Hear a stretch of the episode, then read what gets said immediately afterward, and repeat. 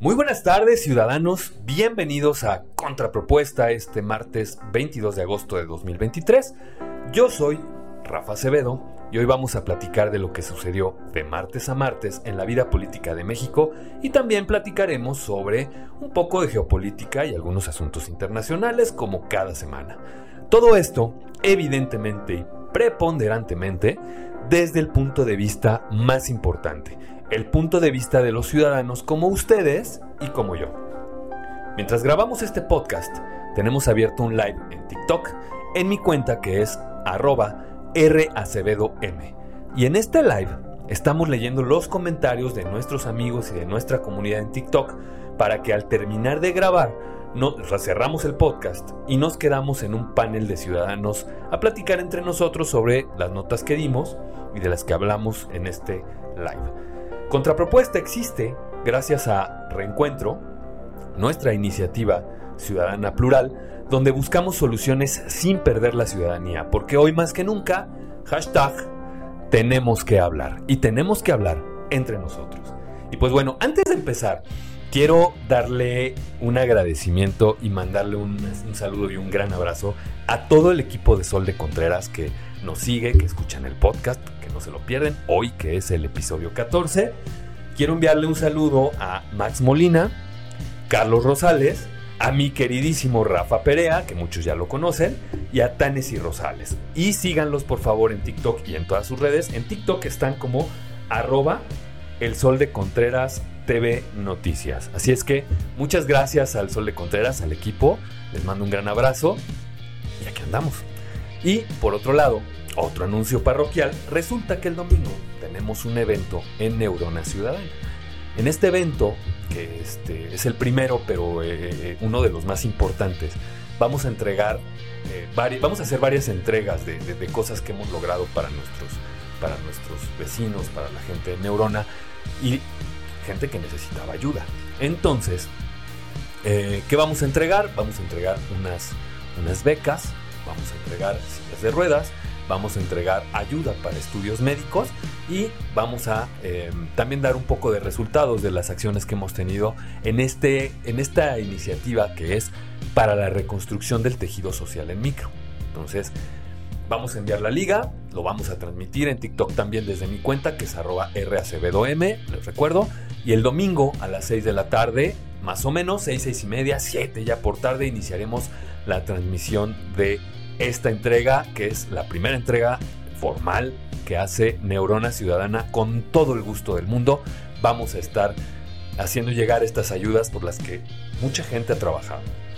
Y sobre todo, agradecer a nuestros donantes que, han, que, han, que se han puesto la camiseta cañón con, con las causas que tenemos, que son pocas, porque tratamos de que las ayudas estén enfocadas directamente en la gente que realmente lo necesita. No damos muchas, pero las que damos las damos muy bien. Así es que no se lo pierdan y pues vámonos a la primera nota, ¿no? La primera nota que es Seré tu amante bandido. Y se los digo porque resulta que un comando armado asalta la casa de Miguel Bosé junto con sus dos hijos en la Ciudad de México. El motivo de hablar de esta nota, ya, les había comentado al abrir el live, que no es porque vayamos a hacer que este podcast sea un pati chapoy. Pues no. Eh, o bueno, un, ventaneando, ¿no? Para, para, eso. Ya no, vamos a hacer podcast de, chisme, por supuesto que no, sino porque es de notar la situación de la creciente inseguridad en la Ciudad de México.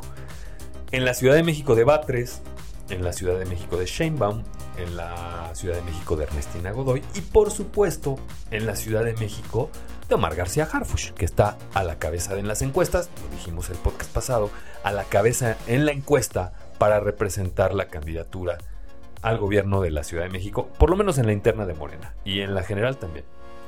Eh, y por supuesto, pues es gravísimo este evento porque lo realizó un comando de por lo menos 10, 10 hombres armados y organizados y escuchen la manera.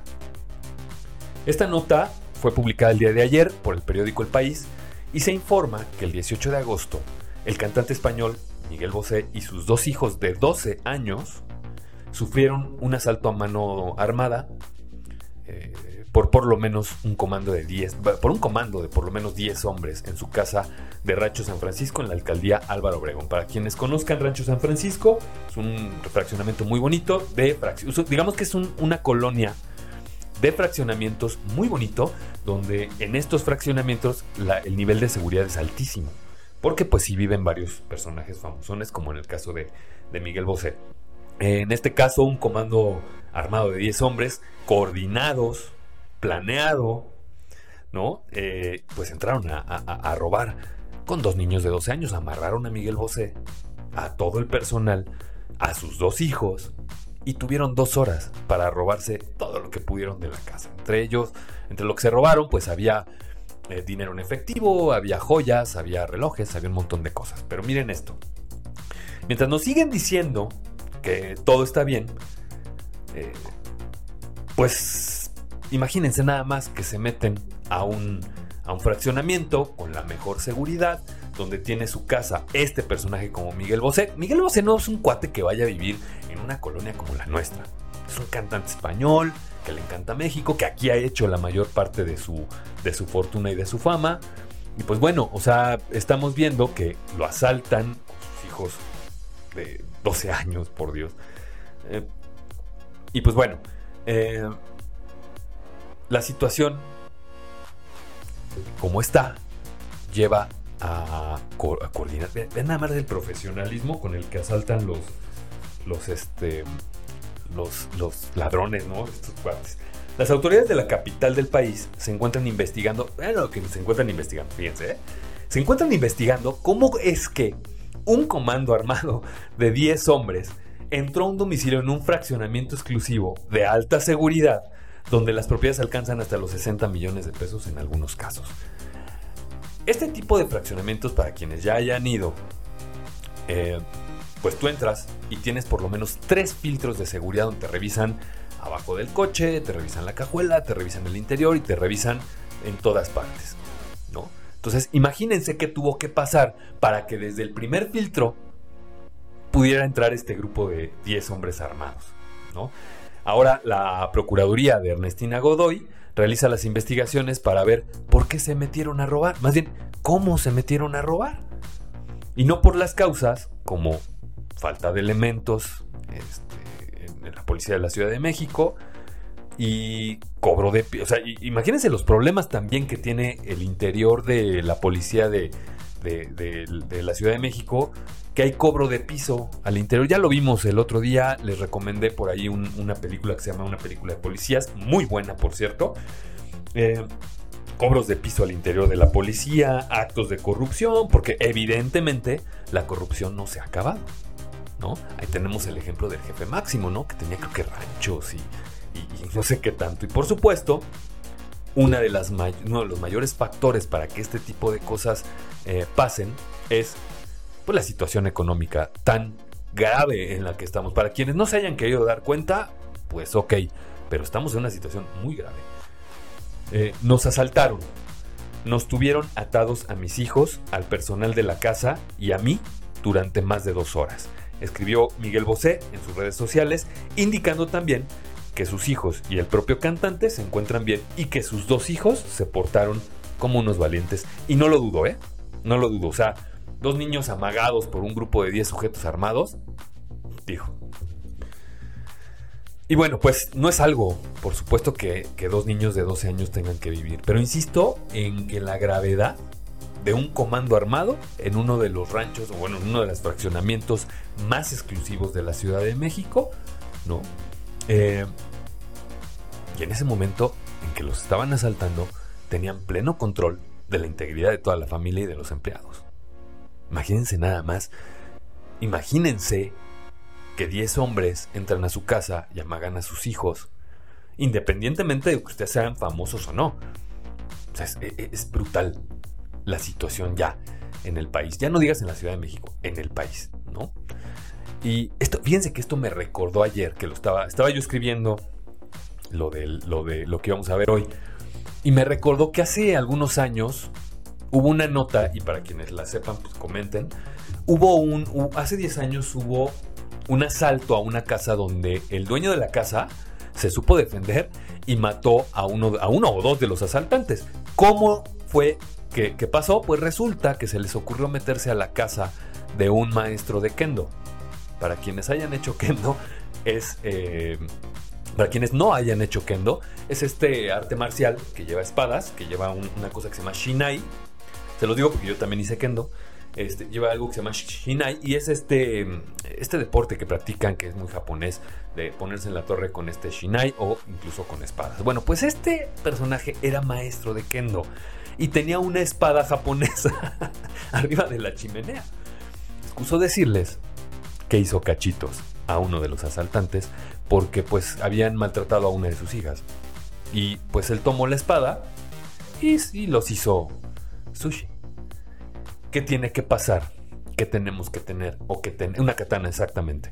Eh, ¿Qué tiene que pasar en la Ciudad de México para que esto ya no pase? Y vuelvo a lo mismo. Pocos policías, los que hay son corruptos, les cobran el piso por patrullas, por uniformes, por un montón de cosas. Está mal la policía del Estado de, la Ciudad de México. Y también la del Estado, ¿eh? No se salvan.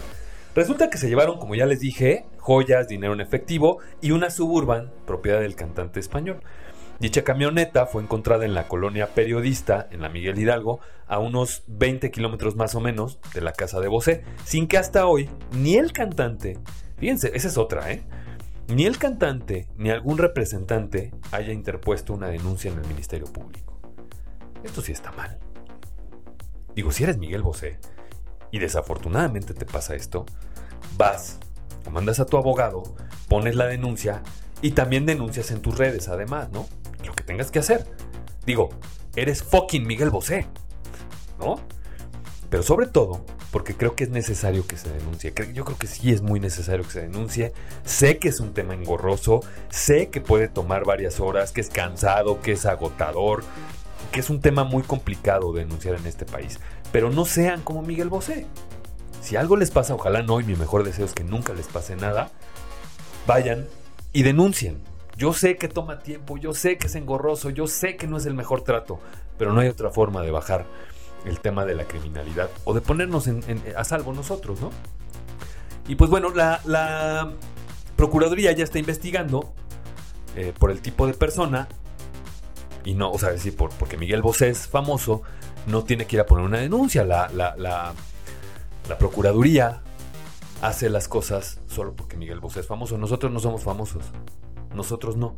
Nosotros somos ciudadanos de a pie. Y por eso tenemos que denunciar. Nuestras redes sociales no están eh, rebosantes de, de, followers. Entonces, si algo nos pasa, denunciemos desde los delitos menores o desde las faltas cívicas hasta los verdaderos delitos. Por favor, denuncien. Denuncien, no se queden así. Por eso estos delincuentes siguen libres.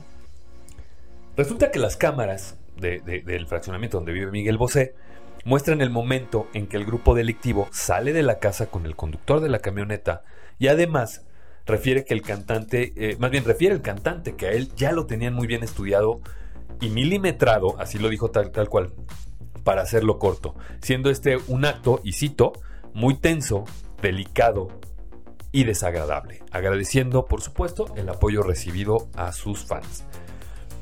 ¿A qué se refería con delicado? ¿A qué se referirá con delicado? ¿Qué es delicado? O sea, lo trataron bien, lo trataron, no sé. Tenso sí, desagradable sí, delicado. Pero bueno, esta es la situación en la capital del país, donde ya empiezan a pasar cosas como esta, pero volvemos a lo mismo.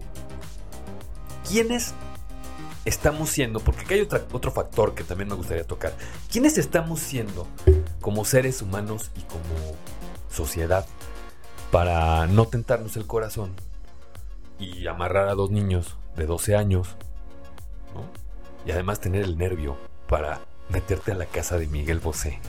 Eso está cañón. Imagínate hasta dónde llega la, la sensación de impunidad de los delincuentes. Mientras que en todo el país el robo a casa habitación tiende a disminuir, en la Ciudad de México y en el Estado de México este delito se ha incrementado entre un 9 y 6% respectivamente. De acuerdo con datos del Secretariado Ejecutivo del Sistema Nacional de Seguridad Pública, en su último corte actualizado, al mes de junio. Y esta es la razón por la que pusimos esta nota. Esta es la razón por la que lo estoy diciendo. No por Miguel Bosé. No, no, no porque digan, ¡ay, robaron a Miguel Bosé! No, es por estos datos. Donde nos están dando tole con el dedo otra maldita vez. En la capital del país, en el mes de junio, se habían registrado 1.694 robos a casa habitación, mientras que en el mismo periodo, el año anterior, fueron 1.544, lo que implica un aumento del 9.7%, de acuerdo con un análisis de cifras de este sistema eh, del secretario ejecutivo del Sistema Nacional de Seguridad Pública, realizado por el periódico El Universal, que es quien saca estos datos. El 92% de estos robos a casa habitación en la, capital del país son sin violencia, o sea, sales de vacaciones, se meten a tu casa, pero el otro 8% son robos como este de Miguel Bosé y les garantizo que a alguien en, en, esta comunidad, que a alguien en este live le ha pasado que lo asalten en su casa de este modo. A mí también me han robado, obviamente sin violencia, gracias a Dios, pero este, pues a quién no le ha tocado un robo a, a casa habitación, ¿no? En las alcaldías Venustiano Carranza con 26 denuncias, Tláhuac 25, Xochimilco 22, Miguel Hidalgo 18, Azcapotzalco 16, Coajimalpa y Milpa Alta con 9 cada una. Y bueno, pues estas son las alcaldías que se encuentran con, con, con semáforo rojo por su alta incidencia en robos a casa habitación. Y en el Estado de México, en los primeros seis meses del año, se registraron 4.435 robos a casa habitación, los datos de la misma, del mismo secretariado. Y en este caso, el 89% de los robos a casa habitación en territorio mexiquense fueron sin violencia, pero no, no han visto cómo no. Escuchen Fausto, escuchen Fausto en, Spotify y vean nada más también cómo opera la gente. O sea, la gente ya está muy loca de cómo se meten a las casas y cosas así por el estilo. Pues bueno, ya tenemos comentarios aquí en TikTok y vámonos con el primero. ¿Qué les parece? Tenemos a mi estimadísimo Fernando Benítez. Hola Fernando. Dice Miguel Bosé que México es el país más hospitalario. ¿Qué opinas de eso? Lo es. Es que lo somos. El problema no es. No, no, no, no somos los mexicanos. El problema es lo que, lo, lo, que permitimos que nos hagan, ¿no? Lo que dejamos que pase todos los días. Y a eso me refería cuando abrí este live con las siguientes notas que vamos a mencionar de cómo estamos viendo a los políticos actuales. Y es en donde nos tienen. Ahorita. Miguel Bosé dice el país más hospitalario, pero esta vez no creo que piense lo mismo y diga lo mismo, ¿no? Vero Sumaya dice, lo peor es que te roban la tranquilidad en tu propio hogar. Yo creo que el hogar es el lugar donde más seguro te tendrías que sentir. Y eso no está pasando en Ciudad de México, ni tampoco en el Estado de México, ya lo vimos, ¿no? Isa dice, los niveles de inseguridad están muy altos, nunca antes visto, y se deben a varios factores. Primero a la indolencia de las autoridades y a la incompetencia para poder eh, perseguir delitos. La incompetencia del secretario de Seguridad Ciudadana, Omar García Harfush, que hasta la semana pasada me caía bien, ¿no? Este, la incompetencia de la Procuraduría, la incompetencia de las policías al momento en que hacen las detenciones, que no puede calificar el, el juez de control como legales. Hay un montón de cosas que están mal para que tengamos estos niveles, pero principalmente, y lo que hace que, que tengamos eh, estos niveles, es la mala situación económica. ¿no? Cada vez que hay una mala situación económica, sube la, la, la, delincuencia. ¿Por qué? Porque no hay oportunidades de trabajo, porque no hay forma de, de, de, hacerlo diferente excepto con una pistola en la mano. No, no lo entiendo, no lo justifico, hay que perseguirlos, pero también hay que atender las causas. Mari Chávez dice, por supuesto que no se ha acabado la inseguridad y los homicidios. Ese es otro, otro delito que también tenemos a la orden del día. Ya vimos la expansión de los cárteles aquí en la Ciudad de México, ya vimos que también se está cobrando piso ya en la Ciudad de México. Yo aquí tengo reportes también de algunos vecinos a los que les están cobrando piso en sus, en sus negocios. Estoy en el Estado de México y bueno, pues esto va a seguir. Esto va a seguir y a seguir y a seguir. Por eso, insisto, vamos a valorar muy bien lo que están haciendo los políticos hoy en día. Rafael Tolentino 349 dice, hay que comprarnos los chalecos de los siervos de la nación, como dice el presidente. Pues sí, supongo que para que no nos ataquen, no sé por qué lo diga, pero supongo que es por eso. Amores Perros dice, este sistema alienta que haya justicia al estilo Charles Bronson. Para allá vamos, ¿eh? ya tenemos autodefensas en el, en el Estado de México, ya tenemos autodefensas que, están en el transporte público, los mismos choferes son están, se están haciendo autodefensas. Ya vimos también que hay autodefensas que van y quieren cobrarle piso a los comerciantes. ¿A dónde tenemos que llegar como sociedad para darnos cuenta que todo está mal? Y bueno, pues, si les parece bien, vámonos con la siguiente nota. Bajan joven. Santiago Krill analiza bajarse de la contienda para declinar por Xochitl Gálvez. Y pues hace un par de días les mandé una nota. Hace un par de días, estoy hablando de la semana pasada, ¿eh? Le mandé un equipo a la. Le mandé una nota al equipo de reencuentro para, el análisis que hacemos para el podcast sobre que Santiago Krill anunciaría en, las siguientes horas, al momento en que mandé el mensaje, la declinación, para eh, la declinación sobre la coordinación del Frente Amplio. Y pues en ese momento, la verdad es que no la tomamos en cuenta porque era una nota que no estaba confirmada. Y aunque en Radio Pasillo ya lo habían mencionado y en los grupos de política en los que tenemos la fortuna de participar ya lo estaban poniendo, nunca hubo una confirmación de esto. Sin embargo, viene este movido fin de semana de Xochitl y de Santiago y pues aquí se confirma, ahora sí ya, que por segunda, perdón, por tercera vez, los números y la popularidad de Santiago Krill no le favorecen. Y por eso decide bajarse de la contienda por la coordinación del frente. O sea, ya no es pre, pre, pre, pre, pre, pre, pre candidato, más bien ya no es candidato, y se suma a coordinar en su momento la campaña de Xochitl Gálvez.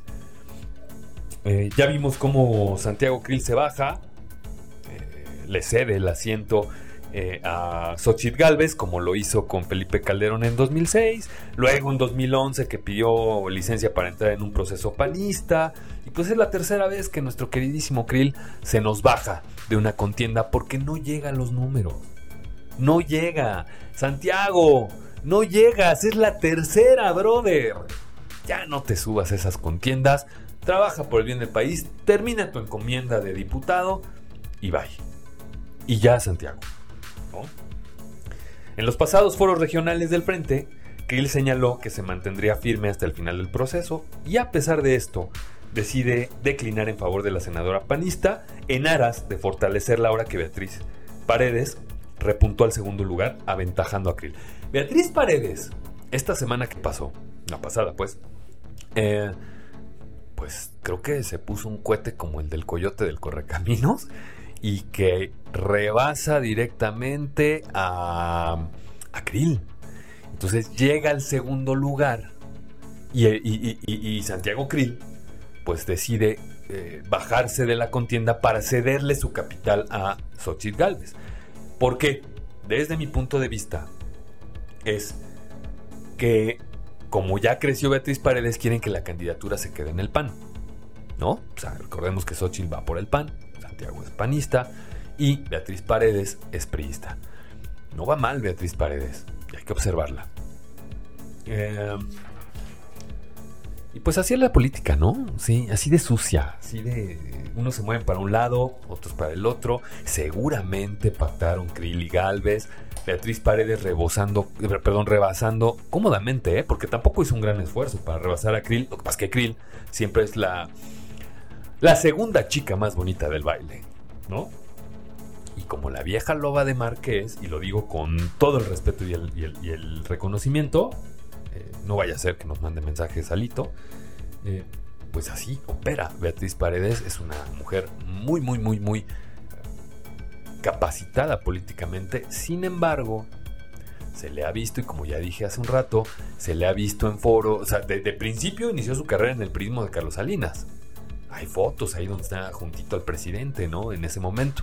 Ha estado en los gobiernos Fox, también ha, jalado con los gobiernos eh, panistas, ha jalado con los gobiernos priistas y pues ya sabemos que el prismo no es de lo mejor. Creo que es la única que sobrevive de ese periodo para... ¿Cómo le llaman? De este periodo de dinosaurios del PRI. Que sigue siendo, ¿eh? Pero creo que ella es la última que queda con un poquito de credibilidad. En 2018, Santiago Krill decidió no contender para ser el coordinador, o sea, no contendió para ser el coordinador de la estrategia electoral de Ricardo Anaya y pues ya saben que Ricardo Anaya pierde y pues el partido le dijo, no te preocupes, tenga su diputación. Y por eso es que es diputado. Santiago, en buena onda, ya, ya, ya, ya te lo digo en serio. ¿Qué no aprendes? No, no aprendiste desde la segunda, tenías que llegar a la tercera. ¿Qué te hace pensar que vas a ser presidente, Santiago? ¿No? Pierdes la interna en 2006, pierdes el proceso en 2011, pierde Ricardo Anaya. Ya lo de menos era subirse, ¿no?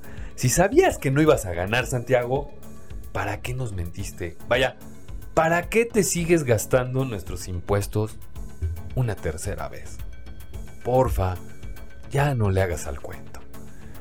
Y Xochitl, pues evidentemente, después de sus afortunadas declaraciones, le mete presión al asunto y ayer declaró que si Santiago Krill llevara una amplia preferencia pública, ella declinaría en su favor. Esto en una gira en, en una gira en, Cancún. Es decir, le está mandando a decir a, a, Santiago Krill, híjole, brother, si yo estuviera en tu lugar, yo me bajaría. Bájate tú, ¿no? Díganme si esto no es mensaje político, ¿no? Obviamente, le llegó a Krill. Lo evaluó Krill.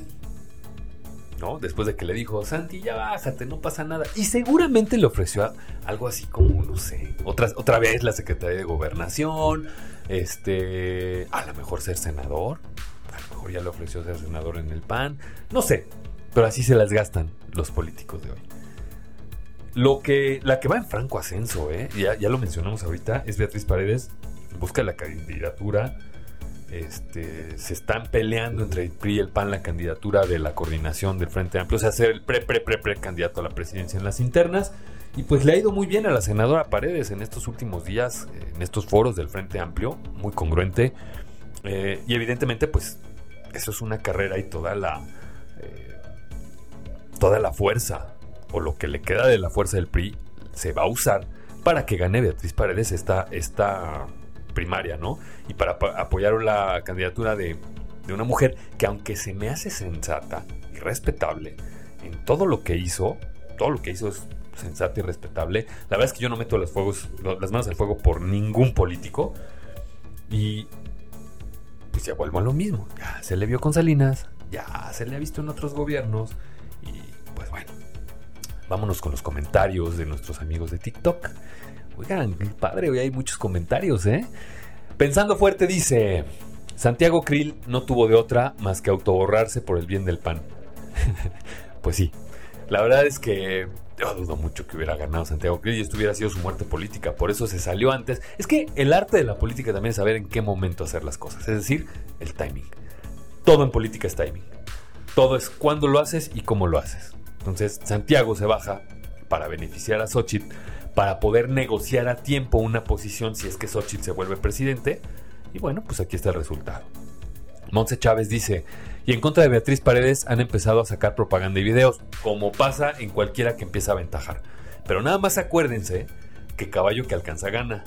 Para aquellos que dicen que Xochitl es la opción y la que va a salvar al país, caballo que alcanza gana. Yo siempre he visto a Xochitl Galvez como, como un Andrés Manuel López Obrador de la derecha, del PAN.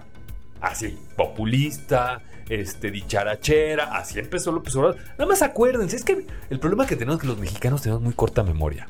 Acuérdense, acuérdense de, lo que estoy diciendo de Xochitl Gálvez.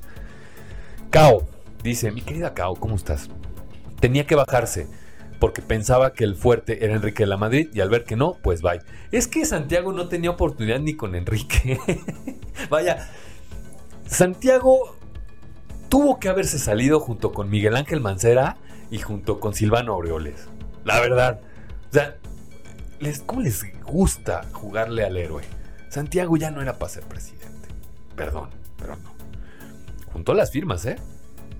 Juntó las firmas. Siciliano, mi querido Siciliano, qué gusto tenerte aquí. Hay algo muy turbio en la candidatura de Beatriz Paredes. Sí. Gracias. Sí. Varios foros a los que es bien raro que pertenezca. No se confíen y por eso les digo, analicen lo que está pasando con cada uno de los candidatos. No se dejen llevar por la imagen, por el gusto, por la conveniencia. Ya vieron cómo nos salieron estos últimos cinco años y nos falta uno. Fibo dice, Krill y Anaya serían más operativos que protagónicos. No lo sé, No lo sé. Anaya sí ya está fuera de la cuadrícula, o como dirían los gringos, out of the grid. Pero Krill, pues se acaba de bajar. Es que fue un gran momento para Krill. Con este punch que traía para lo del frente, se baja a tiempo y le dice a Xochitl, ten mi capital político, vas. Y justo en el momento en el que ya lo iba a alcanzar Beatriz Paredes, pues pasa esto y pues se aleja un poquitito Xochitl Gálvez. Todavía no es oficial, vamos a ver ya que se haga oficial, que lo salga, no sé si para esta hora ya habrá salido Santiago Krill, pero ahí está. Y bueno, pues vámonos con la siguiente nota, la última nota. Xochitl contra el sureste. Pues resulta que Xochitl asegura que en el sureste no trabajan ocho horas seguidas. Un tema más de narrativa, un tema más de... Puede ser equivocación, Puede ser, puede no serlo, puede ser lo que realmente piensa Xochitl, puede ser verdad incluso. Pero no lo dices en público, lo actúas. Pues este sábado, entre lo que sucedió con, con Xochitl Galvez, este, Santiago Krill, Beatriz Paredes, se abordaron temas en este, en este foro como la superación de la pobreza y la disminución de la desigualdad. En dicho evento, este foro, este foro fue uno de los debates que le llaman. Eh, en dicho evento, la senadora afirmó que en el norte se aplica un modelo diferente que al sureste porque las personas no trabajan ocho horas seguidas. Peligrosa la declaración de Xochitl. No lo digo yo, ¿eh? Lo dijo la senadora en el evento. Graves, que a mí se me hace grave y desafortunada su declaración, porque pues para mí que ya perdió un poquito más de un gran pedazo del sureste. Ninguna persona que quiera ser presidente de este país, la verdad, puede ver al sureste de esta forma y menos mencionarlo. Y no por entrampar sus, aspiraciones, sino porque no es cierto. La gente en el sureste es bien trabajadora. ¿No? ¿De dónde creen que vienen tantas, este, tanta producción de alimentos y todo? Bueno, eh, no me voy a meter en detalles. Me parece que está mal dicho porque se refiere a mexicanos. Punto. Y quiere ser presidente. Y no. O sea, después ya vino Xochitl a decir, no, es que sacaron de contexto. ¿Cómo sacas de contexto algo que está en video? ¿Cómo sacas de contexto algo que sí dijiste? Mejor sal y discúlpate, más honesto. Y decir, oiga, no, perdón, bien, no es lo que quise decir, lo que realmente quise decir es esto. Y no pasó. Entonces, pues estas son las declaraciones. Dice dice la, senadora, y cito, va a ser un, eh, que, fue lo que le dijo al, al, presidente en su momento cuando fue secretaria de Desarrollo Social. Esto va a ser un fracaso, nadie va a ir a trabajar ocho horas seguidas porque no es su cultura. A ver, vamos a ver si estamos sacando de contexto esto. Xochitl dice, nadie va a ir a trabajar ocho horas seguidas en el sureste porque no es su cultura. ¿Dónde está la sacada de contexto? O sea, aquí está claro, ¿eh? O sea, Está en el video claro, está en los audios claro, aquí lo anoté claro, es textual. ¿Dónde está la salida de contexto? Eh, le apostamos, ¿qué hicimos? Pues le apostamos a los proyectos de ecoturismo como el chiflón, las guacamayas y la producción de café orgánico de ciertos y de ciertos productos para que la gente realmente pudiera trabajar en las condiciones que quería. Háganme el favor. En las condiciones que la gente quería. Ok, no puedes comparar nunca la creación de proyectos de inversión con el apoyo a programas como proyectos de ecoturismo, que si bien son muy buenos, ayudan a la gente, no, ayudan no, no, no, abonan a la economía de una región, ¿no? O sea, no abonan preponderantemente a la economía de una región. Estas son palabras, evidentemente, de Sotit Galvez, y bueno, pues juzguen ustedes, ¿no? Si le estamos sacando de contexto, pero mejor aún, ¿cómo se atreve a comparar, y lo que decía hace un momento, eh, el poder hacer maquiladoras con proyectos productivos, porque una cosa es la, inversión privada y otra cosa es el desarrollo de proyectos productivos, ya lo mencionamos. Las palabras de Xochitl devalúan la posición de los habitantes del sureste, definitivamente, eh, como varios que conozco.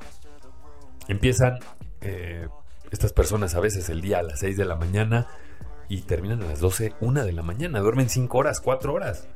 ¿no? Tienen que atender la casa y no ganan lo que ustedes creen que ganan.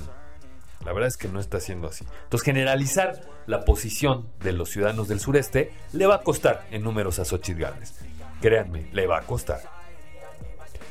Y eso no es todo. Resulta que esta es la segunda vez y aquí viene lo mejor para que vean que no sacamos de contexto.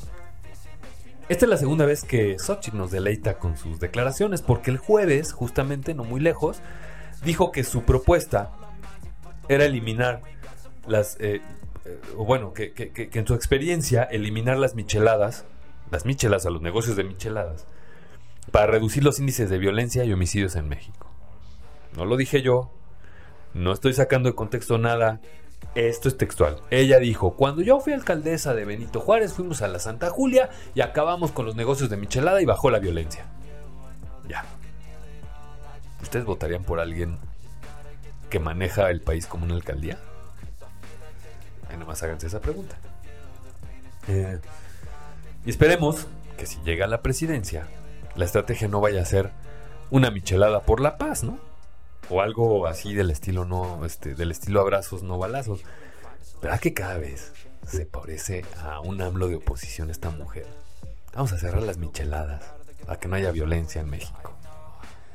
Y aquí la senadora, la senadora que se viste de botarga de dinosaurio, diciendo que parte de su estrategia para acabar con la violencia es acabar con las micheladas. ¿No? Eh, de entrada, pues creo que va a tener que hacer horas extras porque el sureste, más bien para el sureste, porque si lo quiere recuperar, pues ya más o menos lo, lo perdió, ¿no? Entonces, pues aquí las declaraciones de la senadora Xochitl Galvez. Ahorita me decían aquí en el chat, ¿qué a hablar de Xochitl? Sí, ¿qué a hablar de todos los políticos, la verdad? Pero tenemos que hacerlo, tenemos que hablar. Entonces, estos son los, las declaraciones de Xochitl Galvez, desafortunados, desafortunadas, este, no sé en qué, eh, en qué rubro ponga al norte, pero lo que sí es clarísimo es que muy mal de parte de Xochitl Galvez estar diciendo este tipo de cosas tan sabrosas las micheladas. Sí, sí, son pancholín, son sabrosas, pero no, creo que una michelada sea generadora de violencia, ¿no? Vaya, puta madre. O sea, por, un lado las micheladas y por el otro lado los abrazos, ¿no? Pero bueno, vámonos con los comentarios. Aquí nuestra productora Monse Chávez dice, imposible que lo hayan sacado de contexto, en México trabajamos más de 8 horas en cualquier lugar. Sí. Sí, y si no, a ver, no me crean a mí, siempre se los digo no me crean a mí, estoy segurísimo que ustedes tienen amigos en el sureste que les pueden decir si trabajan un chorro o no. Hoy por hoy, y lo dije antes, yo se lo dije a mis amigos y a la gente que conozco antes de que, toma, de que incluso em, hiciera campaña López Obrador. Si López Obrador llegaba a la presidencia, íbamos a trabajar el doble por la mitad de lo que ganábamos en ese momento, y hoy es el caso contadas excepciones, y yo sé que van a venir a decirme, no es cierto, a mí me está yendo muy bien. Qué bueno, qué padre, me da mucho gusto. Al grueso de los mexicanos no. No. Entonces se necesita tener a tole en las venas para salir a decir que en el sureste no trabajan ocho horas y que no es su cultura, sobre todo que no es su cultura. ¿no?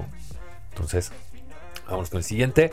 Vero Sumaya dice errores y horrores que cuestan y nos están costando desde ahorita, por eso les digo, razón en el voto.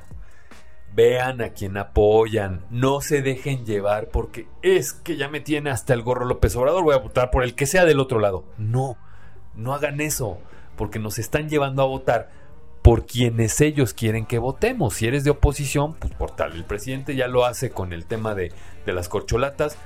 De verdad, razonemos el voto. Pancholín dice, si gana Xochitl necesitaría mucha asesoría para cuidar lo que dice. Obviamente, Pancholín. O sea, evidentemente alguien le tiene que decir, Xochitl, no digas eso, por favor, ¿no? Este, pero bueno. Eh, pues hoy tuvimos este, esta, eh, vamos a cerrar ya con los comentarios y vamos a despedirnos. Muchísimas gracias por haber estado hoy en Contrapropuesta. Eh, muchas gracias en esta tarde lluviosa del 22 de agosto. Muchas gracias al equipo de producción. Muchas gracias también a quienes nos acompañaron aquí, quienes comentaron. Eh, en este momento vamos a cerrar la grabación en Spotify para seguir en, TikTok con nuestros amigos y empezar a subir al panel a platicar y a debatir de estos temas, ¿no? Entonces, eh, muchas gracias por haber estado en el podcast. Esto fue contrapropuesta por reencuentro. Síganos en nuestras redes sociales, arroba reencuentro MX. Eh, este es el, TikTok de nuestra iniciativa. También búsquenos en, YouTube, en, perdón, en, Twitter, en todas partes. Eh, yo soy Rafa Acevedo, eh, arroba R Acevedo M en TikTok. La productora Monse Chávez, arroba Monse Chávez G. arroba Soy la Oscuridad es de Miguelón. Arroba Pensando Fuerte es otro de nuestros, de nuestros nicks. Así es que síganos, nos vemos la siguiente semana. Esperemos que no pasen cosas graves para no tener que abrir un podcast extraordinario o en su caso tener que hacerlo más largo. Así es que cuídense mucho, cierren la puerta. Bye.